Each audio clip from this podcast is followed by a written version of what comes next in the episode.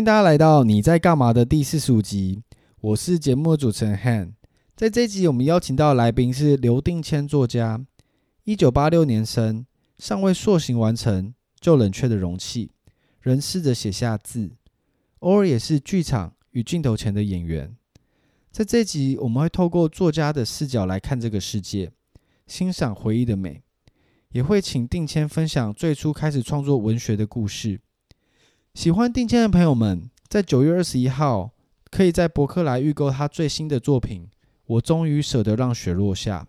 有限量三百份随书附赠的作者签名和时光手记笔记本，献给三十岁，尽管路途走得颠簸，仍然勇敢的你。那我们赶快开始这一集吧。Hello，定谦，欢迎来到这个节目。哎，Hello，大家好。如果是在一个社交晚宴上，你会怎么跟大家介绍自己？我其实如果是在晚宴这么正式的场合的时候，我一定一开始都不太讲话。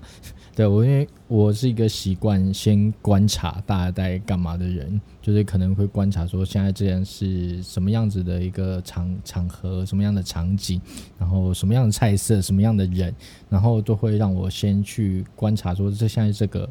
外界是什么样子。那如果碰到势必得要介绍到自己，然后也要讲到自己的工作的时候，我应该会说，呃呃，你好，我是刘定谦，然后目前是以文字创作、影音工作与剧场制作这三面是这三方面是我大部分时间都在做的事情。这样，诶，那这方面其实你原本跟你大学所学是完全不一样的嘛，对不对？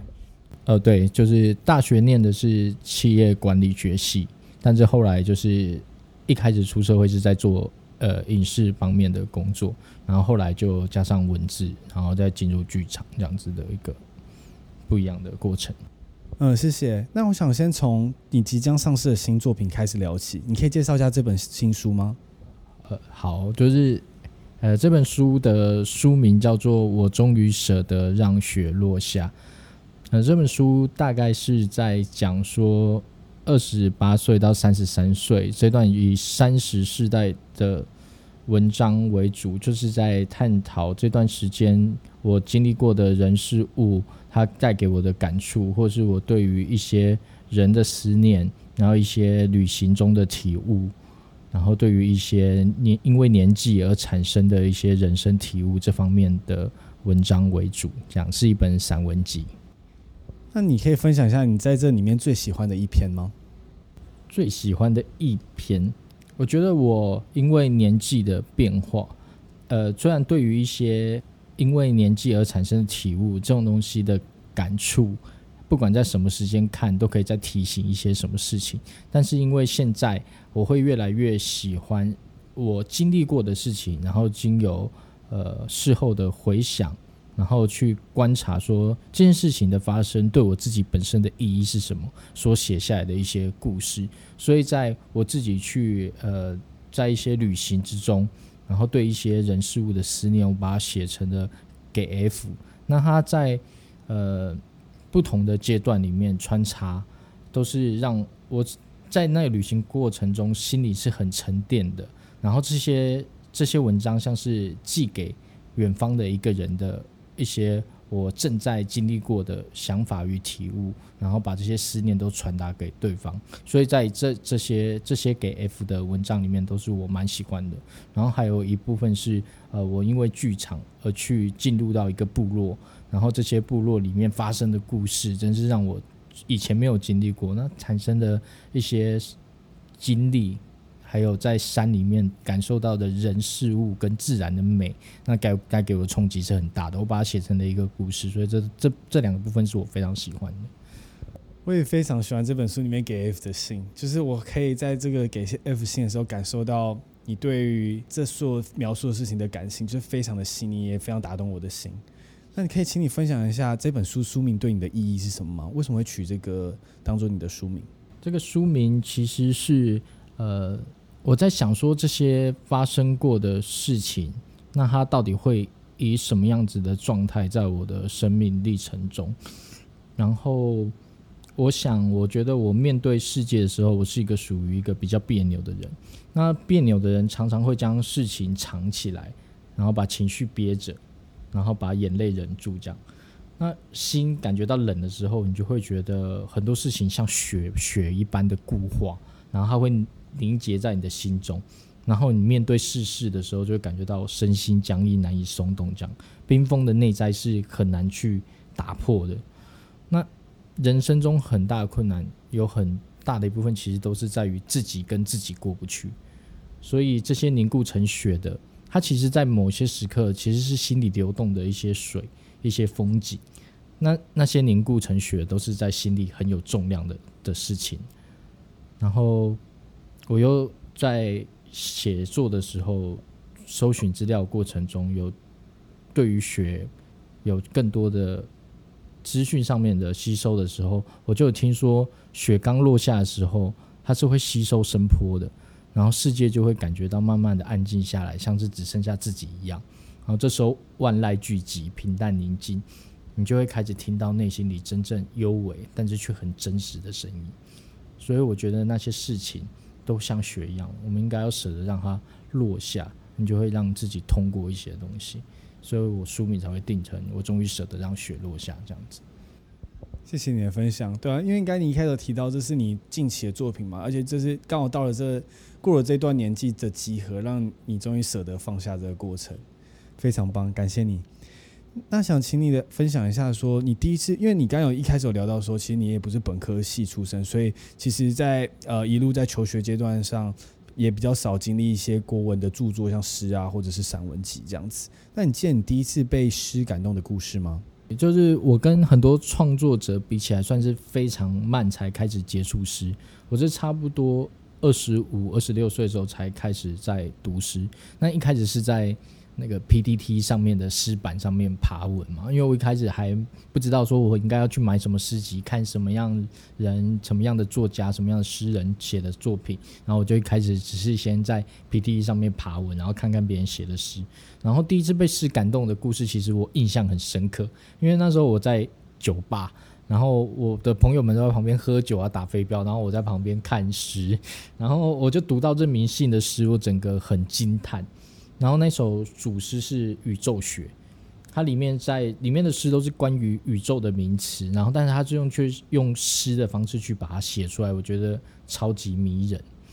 就如果现在要分享给听众的话，就是因为他那个主诗我选了呃一一些里面里面的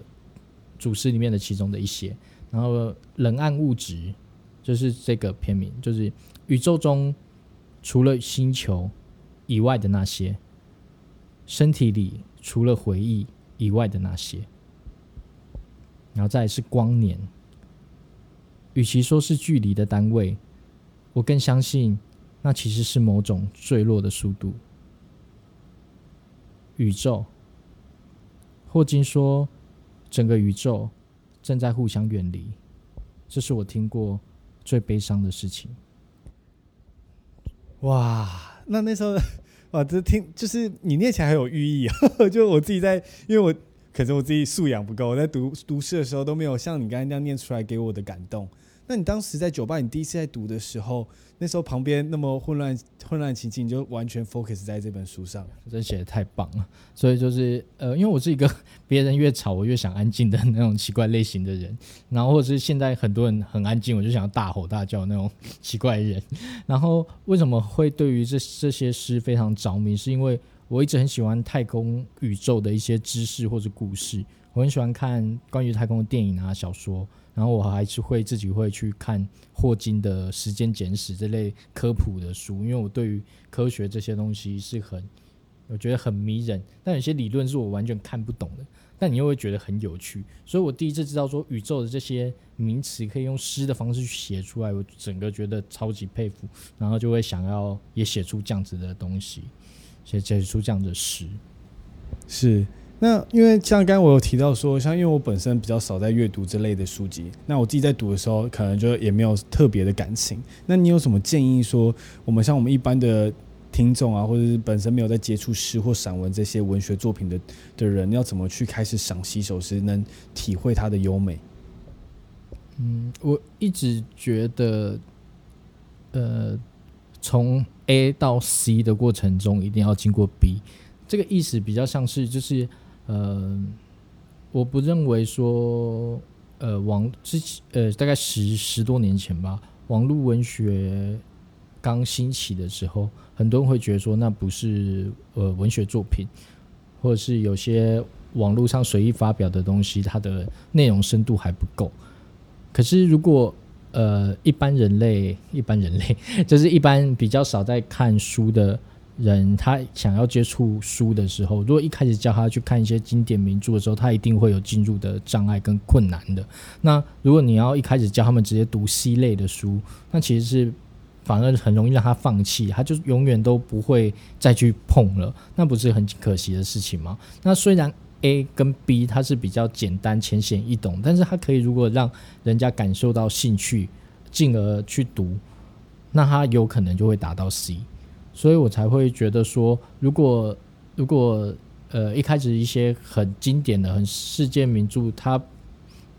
它是有进入障碍的时候，你不妨去读些你真正喜欢看的，它很虽然很轻松。但是你看久了之后，搞不好你会朝着某一方面，你想要继续多看一些。就像诗，你可以呃，像通常情诗是比较容易阅读的嘛，或者是一些呃，有些风格是比较是用白话的方式去写诗，它是真的是比较浅显易懂的。就像我的诗，我也觉得是算很浅显易懂的。就是如果你真的觉得这样子的文类是你可以呃比较容易阅读的，然后你又又在里面感受到。呃，阅读的呃愉快的话，那你就先去看这样子的书，然后你看久了，搞不好就会想要多看多了解，说，诶，那诗到底对来对我来说到底是什么？那诗到底是什么？当你产生这样的兴趣的时候，我相信你自己就会往那方面继续去去看了。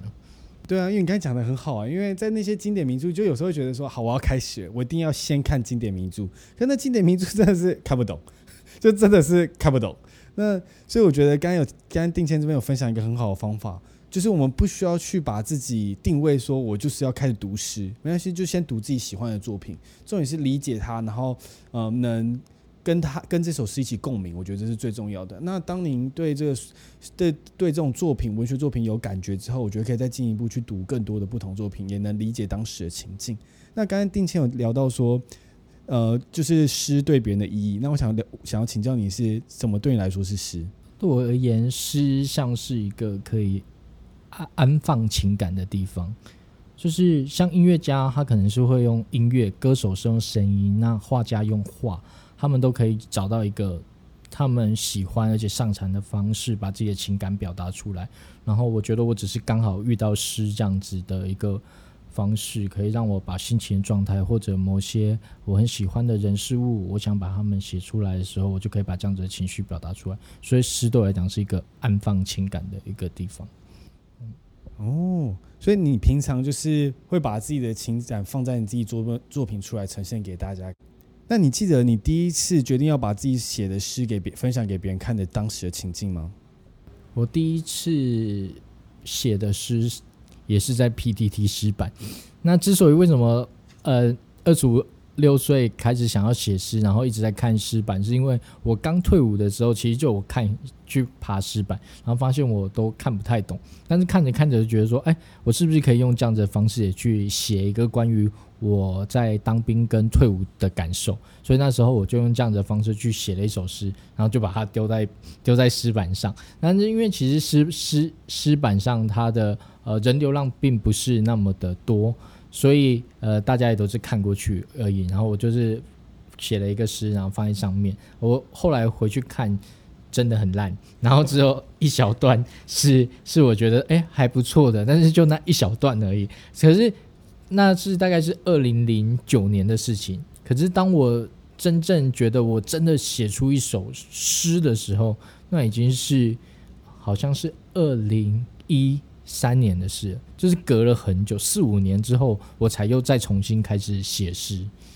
然后，对，所以我第我这两首诗都是一开始都是发表在 PTT 的诗版上，但是因为呃不会有人批评你，在那个地方是呃不管你写的好与不好，我觉得那是一个蛮鼓励人家创作诗的一个地方，所以我蛮蛮就是蛮推荐，如果一开始想要。呃发表诗，但是你又却害羞的人，那你想要有一个发表的地方，我觉得 PPT 诗版是一个很好让让新尝试要练习呃创作诗的人发表的一个好地方。对，哎，那你记得这是你要。做 PPT 的诗版确实是不太会，可能环境气氛是蛮好的啦，不会有这种。可是真的没有遇到任何人对你的诗作品有任何的批评或指教吗？当当然是有，但是就会就会尽量不去看呐，就是因为现在现在资讯传播的速度真的很快，有时候你一发表文章，人家喜欢或者是不喜欢，都还蛮直觉的，因为。这整个网络世界设计的机制就是这样，光是按战术就可以表达出这个整体的群众对这首诗的感觉。当然，这不代表说，呃，按赞数比较多，你就真的觉得这首诗好。就是以创作者来讲，你还是有有自己喜欢，或者是觉得自己写出一个很棒的东西。可是那跟别人的观感无关，但是。战术这种东西就是变成一个数据嘛，就是代表说你现在整个你在收看的人，他们对于这首诗的反应，所以你还是可以借由这样的数据去看说别人到底喜不喜欢这首诗。就像我之前有一首诗，它引起的争议比较多是，呃，我我写了一首诗是叫《拥抱》，如果世界的恶意是子弹，我会是你的伞。那下面转分享，就是人家会很感动的人会觉得说啊。这是一个很浪漫的情诗，或跟那时候的社会运动有关系。那觉得不能理解这个比喻的人，他会都会在下面留言说：“哦，伞可以挡子弹吗？不就一下就死掉了之类的东西。”所以他们就会变成是，就会觉得我在写什么？为什么还有人要分享这样子的的东西？对，所以这是就是这首诗引起的争议比较多，我会直接看到比较批评的部分这样子。你刚才真的有点太离谱了，那那不就是一个诗的创作吗？为什么要这么物理的去讨论这件事情？这是蛮有趣的。哎、可是那面对这样子的时候，你自己心情是怎么调试的？嗯，我还是觉得，呃，我们自己看别人的作品也是会有自己的想法，所以我觉得没有关系。就是人家，人家看看作品的时候都有自己的主观，只是现在网络世界的匿名性太容易让别人把。攻击的语言放在前面，这点是我觉得比较不好的恶性循环呢、啊。是，那刚定谦有聊到说，你一开始创作第一首诗是放在 PTT 的诗版嘛？那这个过程中是你先写好，想要聊跟你聊一下这个过程。你一开始是先写好，你有想很久放上去吗？你有很纠结吗？你记得你发送发表的那一瞬间吗？呃，我记得我每个发表的瞬间，嗯，就是因为我其实是一个。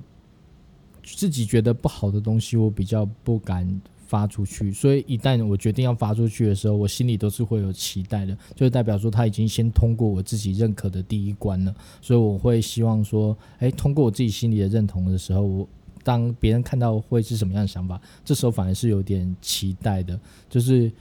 我通常都要先过自己的第一关，但是因为现在我不知道，诶，就是。看你的文章的人变多的时候，其实那个压力跟完全没有人期待你的时候的心境是不太一样的。就是当没有人、没有那么多人期待你的时候，你反而比较能随心所欲的去去发表你的文章。那当越来越多人看的时候，你的心理期就是压力就有点大，说啊，我写这东西，别人到底会不会喜欢？那真的有时候会反过来困住自己了。就现在反而比以前更难发表。对，我能理解你这个的说明。那如果你现在很难发表，所以你现在还是走同样的流程吗？就自我的审视，还是说你会用什么去，有什么心态可以建议说？因为刚有提到，你其实，在一开始创作的时候，你也不是读本科系的出身，那你会更会不会有更自我怀疑的时候？那在自我怀疑的时候，你是怎么调试？尤其现在，嗯、呃，您的诗的观众群那么大，那你怎么去调试这样子的心情？我觉得自我怀应该说，每次在写作品，或是每次在发表作品的时候，它一方面是给你自信心，但一方面又会让你更怀疑自己。那这种东西是在来回摆荡的。那种信心是啊，真的有人喜欢你写的作品。那那种怀疑是啊，我写的够好了吗？然后我有写到我心中。还有没有一些呃想写的东西还没写出来，或者是我写的东西还能不能有更进步的空间？那这样子的怀疑跟自信，这样来回摆荡，会让你更想要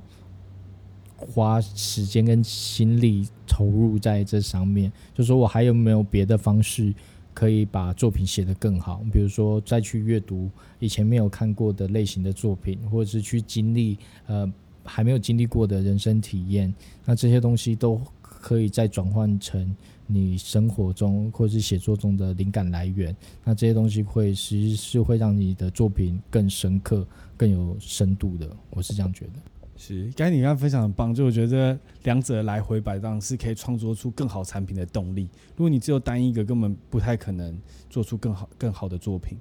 那我想好奇聊一下，那你自己的创作灵感都从哪里来？我的创作灵感，呃，前期有很大，前期我指的前期是，嗯、呃，可能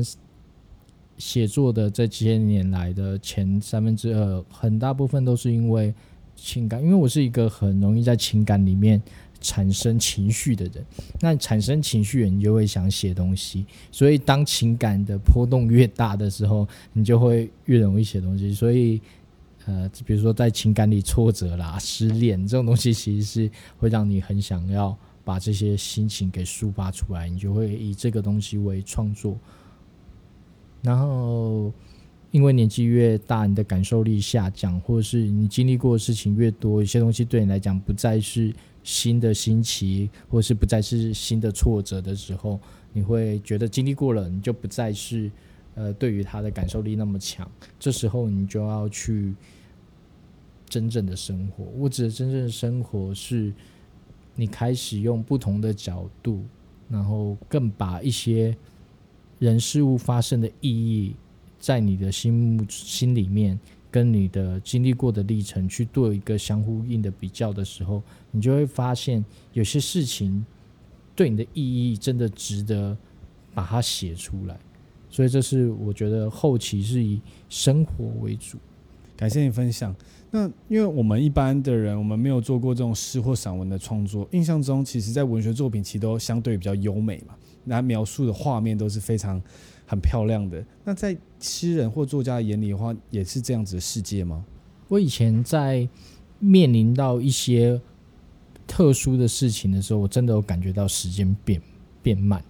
因为我会想要把这一刻好好的记住。有些有些时刻对我来讲太特别了，那在当下我就会先好好的感受。那有些有些写作是因为。事情过了，但是他在心里发酵，那是像是一种在回忆的过程。我不知道为什么在回忆里面就会像套一个滤镜一样，所以在回忆里面，它就有些东西就会真的会，比如说你像说慢动作，或者有些东西特别美，那种那种东西就会被沉淀出来，然后你就会可以用比较呃比较美的方式去形容那件。回忆可能就真的是回忆加成，所谓的回忆加成这样子。我觉得你刚刚有提到很好，就是回忆这部分，因为我们大部分人都会觉得哇，诗那么漂亮，难道你们看到世界都是这样慢动作吗？雪慢慢的落这样子，所以都会这样子怀疑啦。所以我觉得刚刚定谦分享到很好，其实因为在于回忆里的话，全部都是以主观的去观看这个世界，就回到那画面。那对于重要的事情，其实会放更慢的速度去细细的品尝那一刻。那在著作里就可以反映出这些那时候的心心情的呃的细腻感受。那呃，想要聊一下，刚刚有提到说最近出了第三本书嘛？那有很多可能是有赶稿时间的。那你觉得有什么方式是让你最有灵感的创作呢？有什么技巧是可以分享，是让你觉得可以快速做出作品，让它是你觉得满意的？我觉得在写的当下是，如果你有灵感跟题材的时候，其实对我来讲写东西都是很快的，因为你有现在有个非常想写的东西，你就会一口气把它写完。但是要如何得到这些灵感跟题材，我觉得日常的生活记录是很重要的。就是有些当下是你很想要把这一刻记录下来的时候，就要赶快把它记录下来，因为这个在。赶稿的时候非常有用，你就会从你的资料库把这些你曾经记录下来的一些零散的句子，它虽然还没有成为一个篇章，但是它的确是当下最深刻的感受，你才会把这些东西写下来，所以那个感触一定是非常的浓厚的。那以它为发展就会把它串成一个完整的情节的一个，不管是散文或者是诗。所以对我来讲说，呃，你平常对于生活的感触的记录是很重要的，因为它才会嗯慢慢建立起一个属于你自己的一个资料库。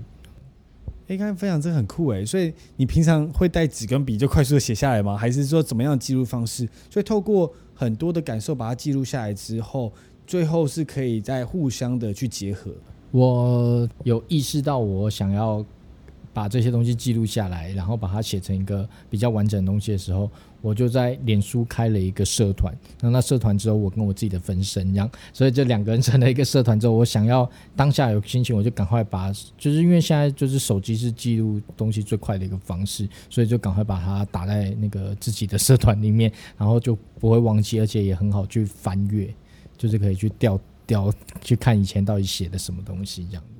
哎，这个很酷哎，我没有想过这个，因为我刚才以为是可能是可能，因为我有想说可能会写在纸上，可能又太慢。那如果用手机的话，如果你要用那么多软体，不管是 Evernote 啊、Notion 啊，都会觉得很像很零散。那你刚才透过这种连续的社团，你还可以看到几月几号 PO 的，那你当这时候你的分身就可以看到哦，当时那个人的情境什么，其实那就是自己。对，所以就是现在对我来讲，这是一个比较呃容易快速记录的一个工具了。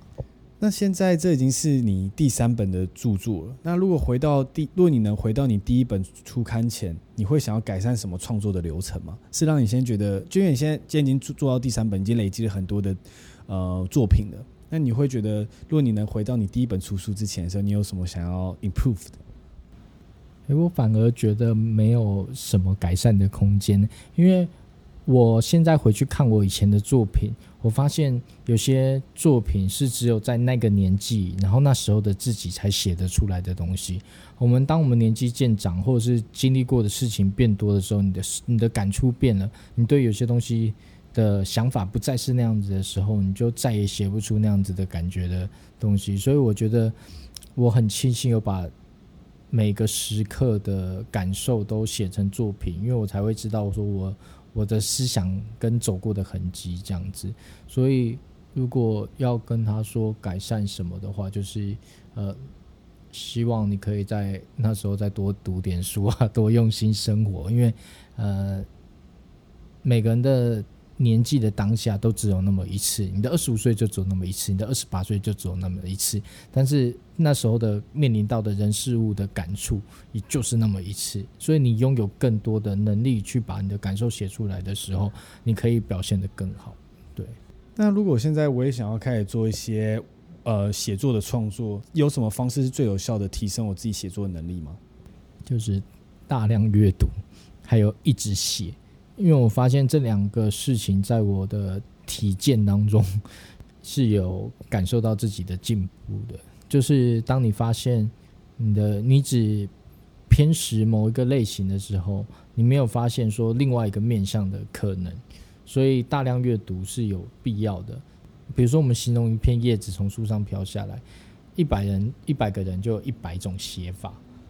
所以你可以再从这一百个不同的作家里面去看，说哪一个方式是你喜欢的，那这个方式能不能内化成你自己的一个写作方式？就是当我们从呃模仿开始，那你找到一个你有你喜欢的调性的时候，慢慢把它转变成自己的的内容，这是需要大量阅读跟一直写、一直尝试去写才做得到的事情。所以如果如果是嗯开始想要写东西的朋友来说，就是我觉得没有什么捷径诶，还是必须就是吸收跟就是 input 跟 output 的的过程。诶，那在阅读上面的话，有什么建议吗？从小我们被教育到，就是我们今天翻开一本书，一定要从第一页读到最后一页。可就是从小就有这种教教育就是这样子嘛，你一定要从第一页读到最。可我真的觉得，这对我而言，我觉得这是阅读最大的障碍。因为有时候你根本就是不喜欢这内容，可你一旦翻开，哦，就是要读完。你读个一百遍都还是读不完，因为像有 有一些书，我就是真的字真的很难阅读。我就从第一页读到中间，然后放了一两年之后还是没读完，又从从第一页又读到中间，所以我从来没有读完过哪本书。因为我有被这种枷锁给套住，一定要线性的阅读。那你自己读书是是怎么样的情境？是？你会翻开一本书，先从中间开始看，快速读一下，是不是你喜欢类型？我觉得是看当下说你你觉得这本书对你的对意义是什么？就比如说我今天读一个文学性的一个抒情的作品，那对我来说，我就是想要沉溺在他给我的情境里面。如果这是一个爱情故事，我就是想要沉溺在你建构出来的爱情世界里面，所以我就会从第一页开始去读读你的你想要给我们的世界，然后你。你怎么去经营这两个人的感情？那我就可以好好的沉浸在里面。但如果今天我看这本书是我需要里面的知识，或是我需要这本工具书来讲的话，我就会比较快速的去找到我需要需要的部分。所以它对我来说，这样子的类型的书，它并不是需要从第一页第一页开始翻起的，因为有时候一整本书。它对你来说实用的部分，可能就是那那一章节或者一个一个一个部分。那在现在资讯那么庞大的时候，就是真的是要去筛选，说哪些对你来讲是当下是有意义的。但是有些知识类的东西是累积的话，你还是必须。不只读一本书了，就是你读一本书，你也不可能理解到所有的内容，因为光是可能有一些比较复杂的东西，它是可以分成好几个，或者是它衍生出来的问题都足够让你再去翻另外一本书了。所以书它其实就是这样子的工具，就是知识的累积过程跟截取的一个方式吧。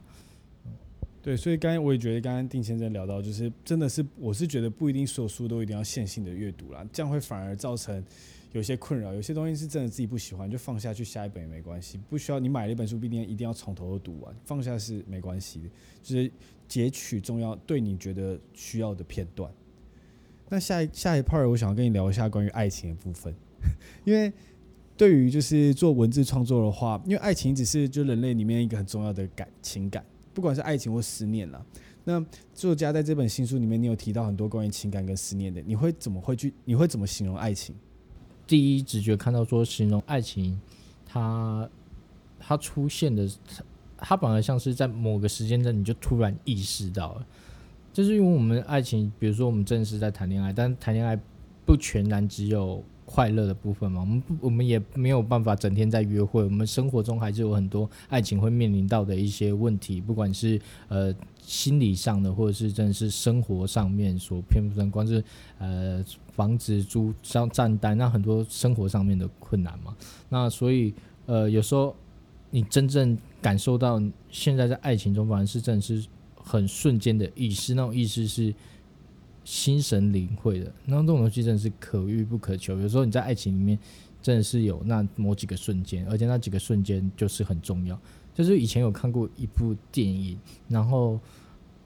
我觉得有有时候有有有些话很厉害，就在于说你可以把整部电影的情节都忘记，但是你只记得那一段话。还有说人生的意义不在于活得多长，而是有多少个怦然心动的时刻。我觉得这有点就是在形容爱情里最最那些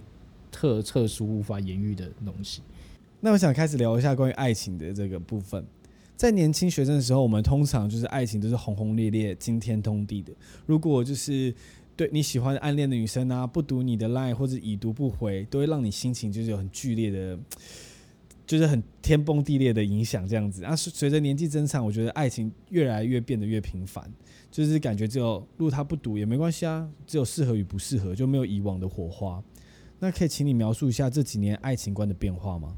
就是呃，我以前就是比如说学生时期，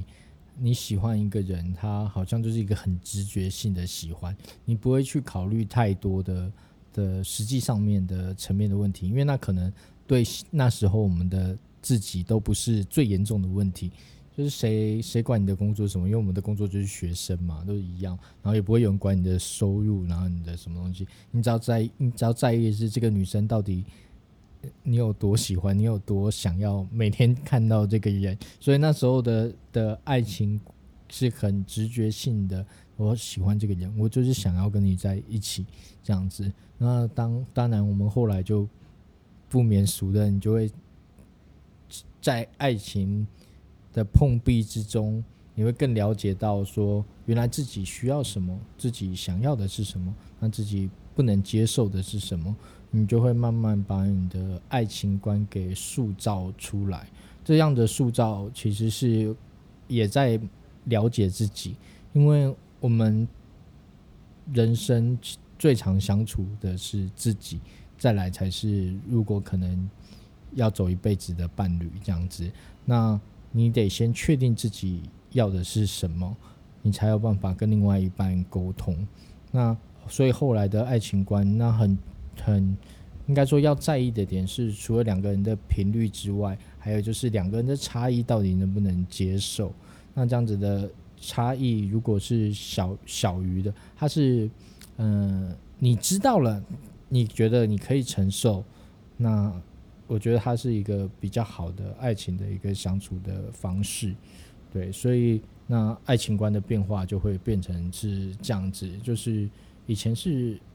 想要嘛，直觉性的想要，那现在是后来就是，呃，你必须去评估很多很多的方面，因为后来你就会发现，爱情不是横冲直撞就能解决一切问题的，所以还是有这样子的一个变化，这样。那现在对于你而言，爱情还是会有一见钟情这种就是惊天动地的过程吗？你看到一个适合对象，还会只有这种只纯粹爱情的感觉吗？还是你会想到刚才这个社会啊这种各种的包袱存在？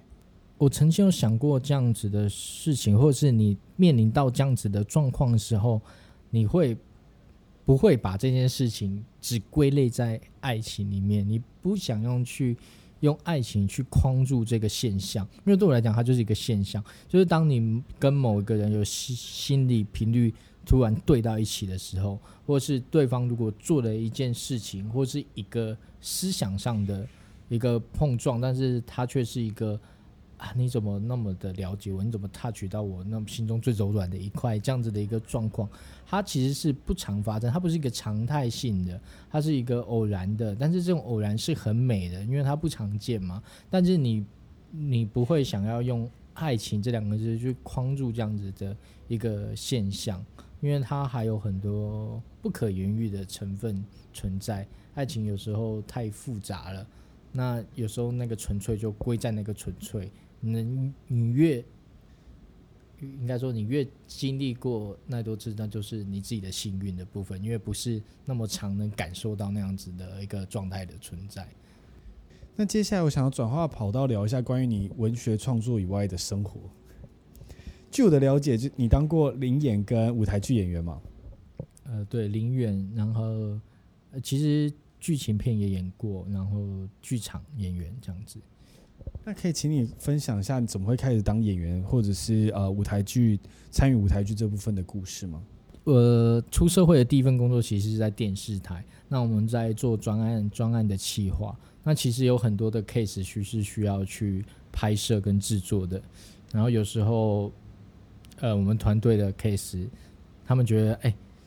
不要再找人了，就你下去演。所以那时候很多这种临演的时候，我还记得我第一次。当镜头前面的林演是演一只熊猫，就是搭档一个艺人，然后他演李小龙，就是有点像功夫。他他也不是直接讲李小龙，他就是演个会功夫的人，然后我演一个会功夫的熊猫。我们两个就，所以我在镜头前要一直一直跌倒，一直被他揍这样子。所以那是我第一次当林演的经验。那第一次当剧场的演员是当一个咖啡师。那那是我们在做一个应用应用剧场，它是一个社区剧场，就是我们选定一个城市或者一个地方的一个空间。那它不是呃像传统舞台剧的在黑盒子，就是不是在一个呃房子里面的舞台上面演出，它比较是利用就是这个地方一个街区当做一个舞台。然后里面的演员就在这个街区里面发生事情这样子。然后我们选定那时候选定的场景是在呃花莲的狗仔尾，那它是一个非常特别的地方。它是在嗯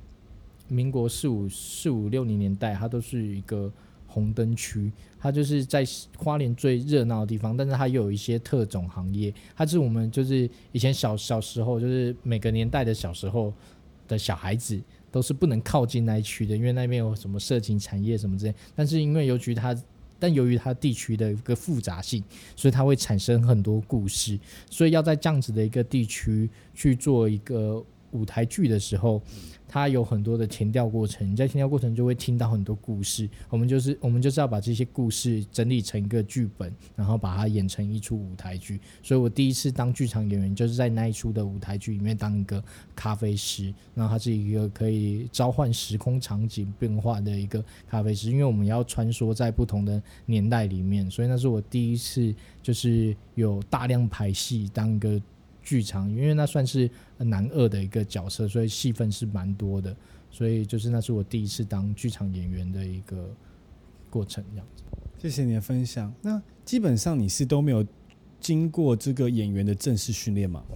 对，我没有经历过演员的训练，但是在呃拍摄就应该不是说呃拍摄，应该说在舞台剧的过程中是有专业的导演。来指指导你在这过程中，所以那时候就是有有这样子的专业的补助，让你的演技有提升的部分，这样子。不管是在公众表演或演员啊，就是刚刚提到舞台剧或者是当熊猫这部分，这两者我都觉得需要很大勇气展现自己，因为毕竟从来在在在以前的就是生活里或者是学生时期，从来没有接触过这种公众表演这一块。那对我而言，我会觉得这是很需要很大的勇气。那你自己觉得在这方面，你有曾经因为恐惧而不敢去尝试吗？有，我觉得通常都是要先过自己这一这一关嘛，所以有时候就会变成是，你有多想要，你有多渴望，可不可以凌凌驾于恐惧之上？当你能克服它的时候，你就会觉得说，那部分你可以把它摆在一旁。就像在演出前，你也会非常的紧张，你会。哇，下面都人家一直在看你。那如果里面又有又有比较专业的人士在，比如说有演员在看你的演出，或者是剧评人在看你的演出的时候，你一定会想说：我经得起检视吗？可是当这样子的言论进进到你心里的时候，你一定会越来越动弹不得。所以你一定要先把它克服掉，或者是把它排除掉。你就会觉得说：我已经花那么多时间在在演了。在练习，然后你也尽尽尽全力了。那对我来讲，说我只要不愧于自己，我就敢把这个东西呈现出来。那你在职业上做过很多展现的尝试，不论是写作、当演员、摄影助理或咖啡师，这些基本上就是在教育上是都你都是自己去学的。那你会觉得是怎么样的个性让你有这样子的尝试的动机吗？呃，我是觉得。我是那种如果停在原地没有前进，我就会焦躁的人。我是一个蛮容易感到焦虑的人，所以我觉得如果我一直停在这里不前进，我觉得自己很废，然后我就会想要去尝试。那其实这样子的尝试也是来自于我有很多面向的兴趣。那这样子的兴趣，如果它到最后是可以发展，或者是呃。世俗一点，如果它可以带来经济上面的收入的话，然后加上你自己喜欢，如果它这样子经济跟兴趣如果能结合在一起的话，我觉得那是一个很棒的事情。但是它并不是那么的容易，但是你去尝试了，有机会了，就有机会往这边一直走。那它可以回馈给你的，你就会得到满足。那有满足了，你就会一直前进。可是像当演员这一块的话。就是常常因为你本身没有受过这样训练嘛，刚刚我一直不断的重复点，因为我觉得这会是一种压力，因为格格不入，会觉得自己不够格去尝试这东西，因为我毕竟没有受过专业训练，凭什么我自己去做？我觉得这是现在人们有很多这样子的思维在自己身上，因为我就是受这样的教育，我只能做这样子的事情。那你会觉得要怎么建议这些人的一些想法？我觉得这个分成两个路线在，一种路线是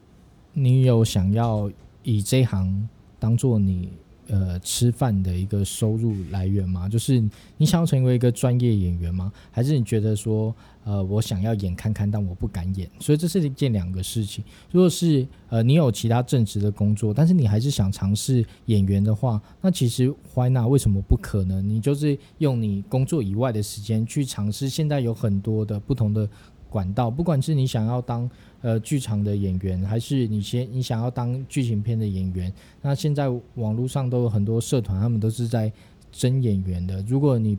如果你的经济收入它不是困扰你的，你觉得呃演出费用没那么高也没关系，你只想尝试的话，那就是去做。因为再怎么样都你进去之后一定会有人指导你。我我我是这样子觉得，当然是，嗯，如果是剧情片的话，它当然在第一关就会比较严格，所以你一定要，我觉得它就跟玩游戏一样嘛，你一定是需要经验值的成长。那如果你需要第一步的经验的话，你就去去找，嗯，比较可以接受素人演员的。像我第一次去演舞台剧，里面也大部分都是素人演员，因为他在开条件的时候就跟你讲说，欢迎素人演员来参加。那有时候一些剧情的需要，他还蛮欢迎素人演员，因为那个演技是很自然的，对，所以你只要不害怕，你就可以先。尝试，那你尝试你就得到经验值，你经验值上升，你就可以在里面得到你的乐趣，然后会去接一些更需要专业的演出的一些角色，这样子。那你会觉得你自己身边有些朋友，你会觉得他们有生活被卡住的感觉吗？因为像你刚刚提到说，就是你是没办法一直原地不动，你会很感到焦躁。那你自己身边有一些朋友，你有觉得他们被卡住，或者是有跟你这样聊到这个议题，你有这样子的经验吗？嗯，其实不用说，我身边朋友，我也是经常卡住的人。就是像前一段时间，我也卡住了蛮久的。那我想要突破的原因是，就是我不想要再这样子下去了。所以，呃，如果我想要多多接触到一些新的东西，我就必须去付出付出一些什么。所以那时候我就去报考了研究所，就是我想要在影影视工作这一块。再多再多得到一些专业跟一些呃看看这世界的一些方法，所以我那时候就去考了影音创作所，然后想要结合文字工作去，所以那时候我也是挣扎了很久，说现在已经三十几岁了，再去念研究所会不会觉得很可笑，或者是我能够适应吗？我也是挣扎一段时间，但是如果我不去做，我就没办法突破现状，然后我就去考了。然后考了之后，我就是又要再换个环境。那换个环境，它也是会给你很多新的新的冲击。这样。对，刚才讲的这个很棒哎，因为就是其实刚我很喜欢一个名言，就是没有人会来救你。因为小时候一直觉得，就是总有一天突然有个超人会来到你的世界，来帮助你改变你整个翻转，变得完全是你想的样子。可是其实完全不会。你只会一日复一日都不去尝试改变，所以刚才丁先生分享很好的例子，是自己去报考研究所，也不害怕别人眼光，这是你需要学的东西，你就去做，这我觉得是一个很棒的观念。那最后想跟你聊一下，你刚刚有讲到一开始我们在聊的时候，你有提到说你最近之前有去台东山上的一个故事吗？啊，你说花莲山上的故事吗？嘿，你可以分享一下那时候你觉得你体验到什么东西是让你觉得很感动的吗？哇，这故事很长，因为我他在书里面就是一个比较长篇幅的故故事。因为呃，我是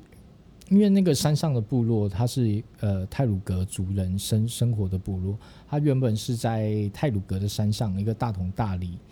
两个村两个村的一个部落，但是因为那时候政府要把山上的原住民把它迁村到山下去，所以他那边就找到一个富士。富士村，然后把这两个部落人都迁进来，但是这两个部落原本就是两个部落人啊，如果把他们在同一个地方生活的时候，其实他有很多的摩擦，所以可是这样子的摩擦是跟故事性是不被外人知道的。和我们当初要做这个。这个呃舞台剧的时候是进入到部落里面去呃驻村，所以也在那边待了好几个月，还一起去山上。然后在这样子的互动过程中，我们就跟一些族人成为了比较亲密的关系。那这样亲密的关系会还会呃带给你很多新的感受，对啊，这些内容都可以在定谦的新书里看到。呃，对，就是我把它写成了一个呃完完整的，就是我从呃。进入这个部落里面生活，到最后演出舞台剧，然后给我的感受，因为我不想在这边爆雷，因为我因为我很喜欢，非常喜欢我，而且我很珍惜这样子的人生中这些情感所带来的生命体验，所以这是我觉得非常棒的一个过程。可是如果我没有去呃演出这个剧的话，我就不会经历这件事情。所以现在对我而言，而言就是生活是一件非常重要的事情。你如何在用心的去过你的生活，然后去了解说这些生活所带给你的深刻感受是什么，那个东西才是我现在创作的来源。谢谢你的分享，感谢你花那么多时间跟我分享自己新书的故事，还有这一路走来的历程。接下来我有一些固定的问题会问每位受访者的。如果你能回到你大学毕业那一天，你会对自己说什么？去做你想要做的事情。为什么？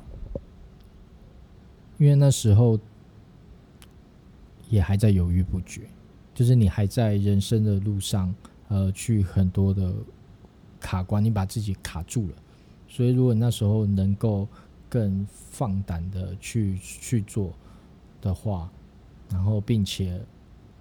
更努力、更深入的去了解你想要发展的领域，就是会更好。如果就世界毁灭了，那你先逃到一个岛上，然后只有你一个人，你可以带一选择一本书，你会带哪一本书到那个岛上？我会带《白马走过天亮》。它是鼹鼠下的书，我觉得这本书非常的精彩，而且是经得起一读再读的。然后它里面也是在描述个人的心理状态，以及他他这个人在在他经历过的人事物，他都会用一些很特别的角度，或者是很很往内心深处去探讨的这样一个状态所完成的一本书。就是有些人的书，他可能只是很表面的精彩，但是他是很深度，是值得其检验。就是我真的，我也我也有看过另外一个作家到外地读书的时候，竟然也带着这本书。我想说，哇塞，我们真的是非常都一起都非常喜欢这这本书，它真的是值得我们带在身边。就是我每次偶尔翻都是不一样的体验，这样子。所以如果我到荒岛上只能带一本书的话，我会带这本书。你觉得你在自己身上做过最好的投资是什么？像对我来说，我可能是花时间去听别人的 podcast，因为我在上面学到很多的知识。那对你而言，觉得是什么？除了花时间大量阅读之外，我觉得是我很我很舍得在某个舍人生的阶段里，把原本建立的东西给破掉，有点大破大立的感觉。就像我可能工作到一半，我就决定换个跑道，然后去做完全。